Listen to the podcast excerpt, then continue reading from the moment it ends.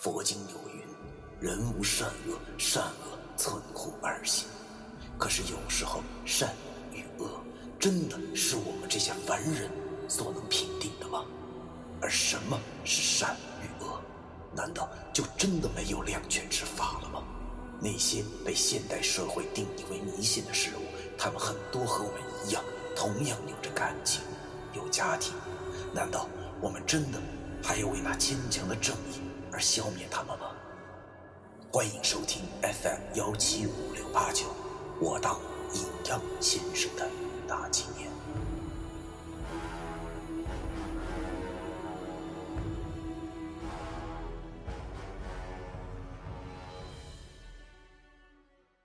第一百零三章，吊唁。这里还要说一句，有钱人的玩意儿可真多，这是事实。比如我和文叔眼前这栋小洋楼，下午两点，文叔带我打车前往那户人家。那家住在江北，独门独院的一栋小别墅，三层的欧式风格，够基本。这种房子我以前只在电视里头见过，只不过那大门前挂的零头幡略显扎眼，因为。那代表着这一家有白事下了车，望着房子前停着的那一排名车，我顿时有一种自己是土鳖的感觉。他大爷的！我心中暗骂道：“这正是朱门酒肉臭，钱的力量可真大，怪不得这个社会上的人都红了眼，感情都是想过这种生活啊。”文叔显然比我要平静，毕竟他已经不知道来过多少次了。他对我说：“一会儿进屋，少说话，多办事知道不？”我对文叔点了点头，背上的包里背的全是文叔准备的那些没用的东西，里头有沾了米汤的纸钱和抽了条的元宝蜡烛，唯一有用的便是文叔的镇店宝贝铜钱剑。因为文叔说拿这东西来镇煞，所以也就带来了。背包挺沉，压得我没话了。就这场合，我还能说什么呀？光傻眼了。说吧，我和文叔便走进了院里。别说这人呢，还真多，怎么着都得有个四五十号人，估计都是来吊唁的吧。所谓吊唁。便是来哀悼死者并慰问生者，早在古时就有记载。说院修文有云：“宾客吊唁，无不哀者。”看来的这些人穿的那也是非富即贵，估计都是些阿谀奉承之徒吧。这社会，要是没钱没权，除了亲戚和朋友外，哪会有人来吊？哎，算了，这些东西也不是我这种小人物能想明白的。想那么多干什么呀？还是跟着文叔老老实实的干完这一活吧。先把那二百五挣到手再说。不过，文叔似乎进了院后，似乎很吃得开。院子里那些土大款们，很多都认识他，见他来了，就笑容满面的走上来和他握手，直夸他老人家神通盖世之类。我看这架势，大概这些土大款都是被这无耻铜牙神棍文给骗过的，真是悲剧。被文叔当成了肥羊，还要谢他。不得不说，文叔确实像个演员，那副仙风道骨、王八之气马上就浮现了出来。他一副高深莫测的表情，对众人笑了笑，那表情仿佛就是要告诉他们，他很低调。不适合如此世俗的场合。只见他对着那些伸上手来的人说：“诸君，今日是李公千金百宴之日，李公托付我为其操办，我就不和大家多聊了。有时间大家到福泽堂一聚吧。啊，说吧。”他贼有面子的对我说了句：“徒儿。”随我进屋，我跟在他身后，心想：这老家伙说话还一套一套的啊，跟百家讲坛似的。恐怕别人不知道他老人家和易中天有一腿。我呸！你这老家伙唯一值得称道的本事，便是拥有二十多个 QQ 号轮番给你斗地主，你还舍不得充蓝钻。无语的跟着文叔走进了别墅中，一阵阵的哭声就传了过来。好家伙，望着这大屋中的装修，足以看出这家人的腐败程度，忒奢侈了。尽管我看不出来那些屋子里摆着的牌子，但是一看就知道造价不菲。屋子里也有很多的人，但是看得出来家属什么的相对多了些。都挂着白呢。大远望去，只见大厅后边摆着的供桌上头香火不断，供桌后面放着一口棺材，也不知道是什么木料打的，反正看上去那就是一气派。供桌前则跪了四五个人，披着大白，边哭边烧纸钱。我心中感叹道：“哎呦，这真是太奢侈了啊！”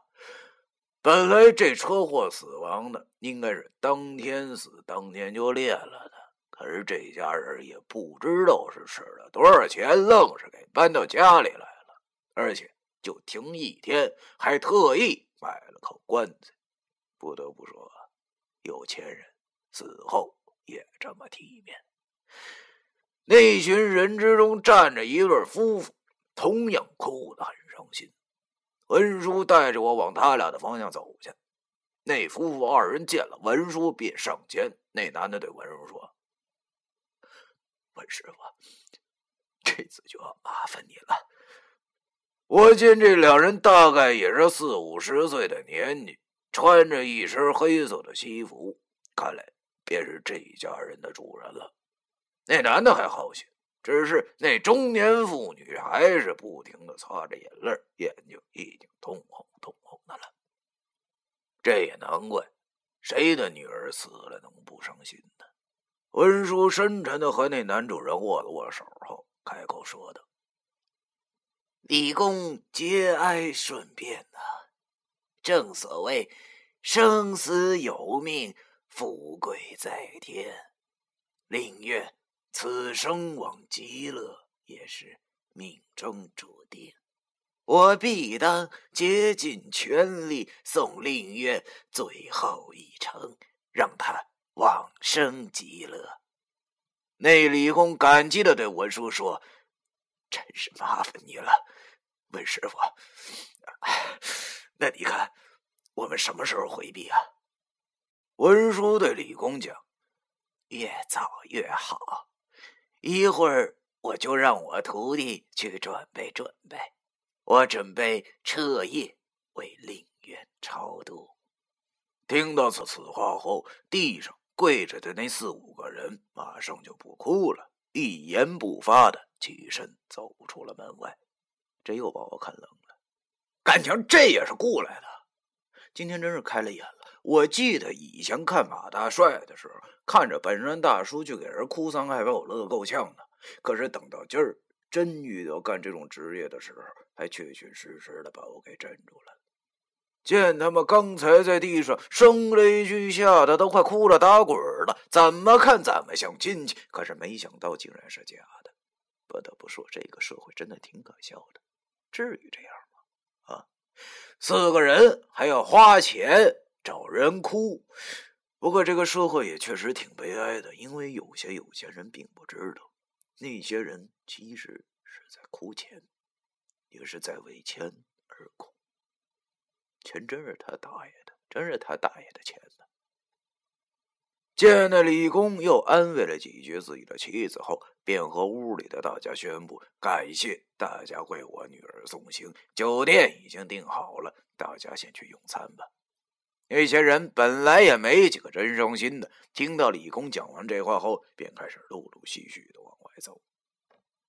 在人群之中，我好像看到了一个很眼熟的影子。仔细一看，哎呦我去，真是邪了门了！这不是那个什么游戏吗？我揉了揉眼睛，并没有看错。嘿，这个杂碎怎么会在这儿呢？看的人模狗样啊，也穿了身西装，才扎了一条领带，很是骚包的领带。可是，在我眼里，怎么看怎么像顺口绳。别说我嘴损，要知道哥们儿，我可是打眼就看不着的。上次就没揍够他。这种货色，要是让我在大学时候遇见，估计我就得把他打得更惨。在我眼中，这就是那种典型的社会败类。他大爷的，董珊珊跟他真是白瞎了。算了，我早就想明白了，好马不吃回头草，我他妈就别寻思这事儿了。他们怎么样，跟哥们我现在那可是都是一毛钱关系都没有。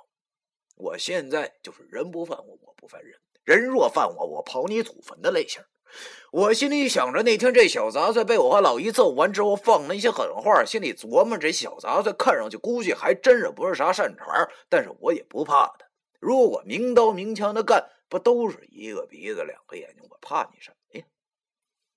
只见李工要走到后门外的时候，他竟然凑上了前去和李工不知道说了些什么，然后还掏出了一个手绢擦了擦眼睛。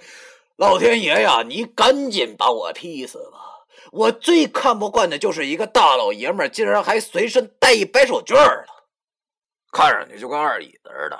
虽然我手指甲也挺长的，但我这都是无奈之举啊，不像他。跟个娘娘腔似的，快一米八的大个子，竟然还装腔作势。见那李公啊，他还安慰了他几句，他便走出了门。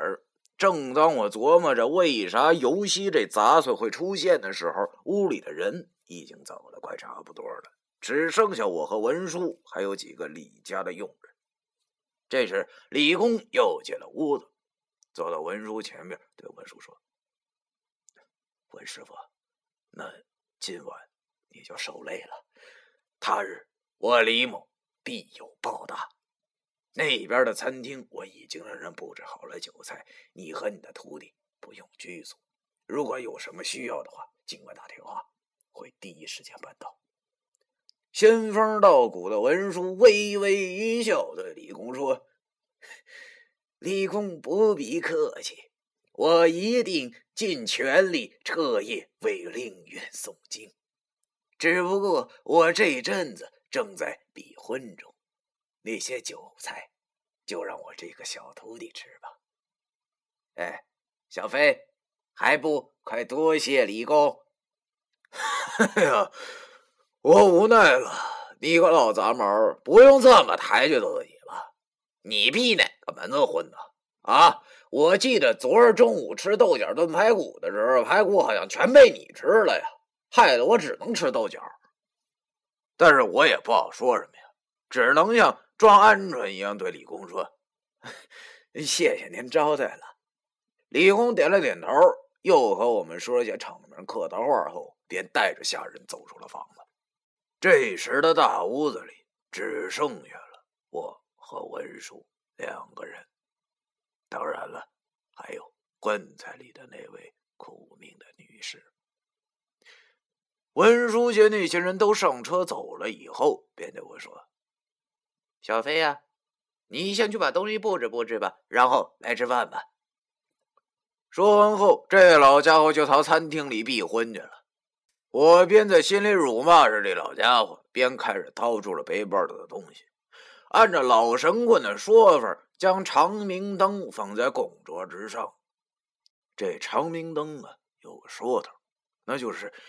其实平时我们的身边啊，都会有游魂存在，他们本是无主之鬼、无家之庙，只能四处漂泊。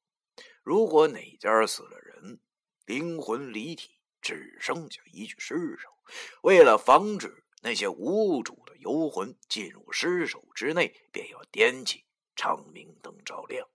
一有长明灯的光芒，那些无主游魂便不能靠近了。然后我又拿出了那些纸钱，本来这也不知道怎么就沾上了米汤的纸钱，是我在仓库里发现的。文叔说不让我浪费，便带了过来。反正到那边左右都能花，于是我就往火盆里丢了些。火是挺旺的，我又拿出了五支香，就这么点着了，插在了一个香炉之中，青烟袅袅，挺直。这我就放下了心，因为这是在屋子里是不可能有风的。如果烧香的青烟凌乱，便证明这屋子里充满了杀气。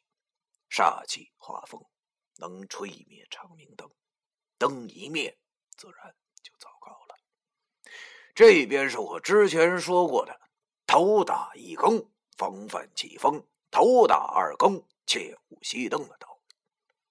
一切准备妥当以后，我又拿出了那把一百零八枚的宝贝铜钱剑，此物阳气最盛，我将那铜钱剑也摆在了供桌之上。这样，基本上那就是万无一失了。事情都办妥以后，我也就不再假装，走到了餐厅里，找文叔一起比婚去了。只见文叔这老家伙已经吃喝上了，弄得一嘴油，好像饿死鬼投身一般，还打开了人家一瓶五粮液，正在自酌自饮中，脸上一副得意的表情，好不逍遥快活。我想起了老易的那句话，看来。干这白活还真就跟度假差不多。这样其实就是一会有死人陪伴的短暂假期。第一百零三章完。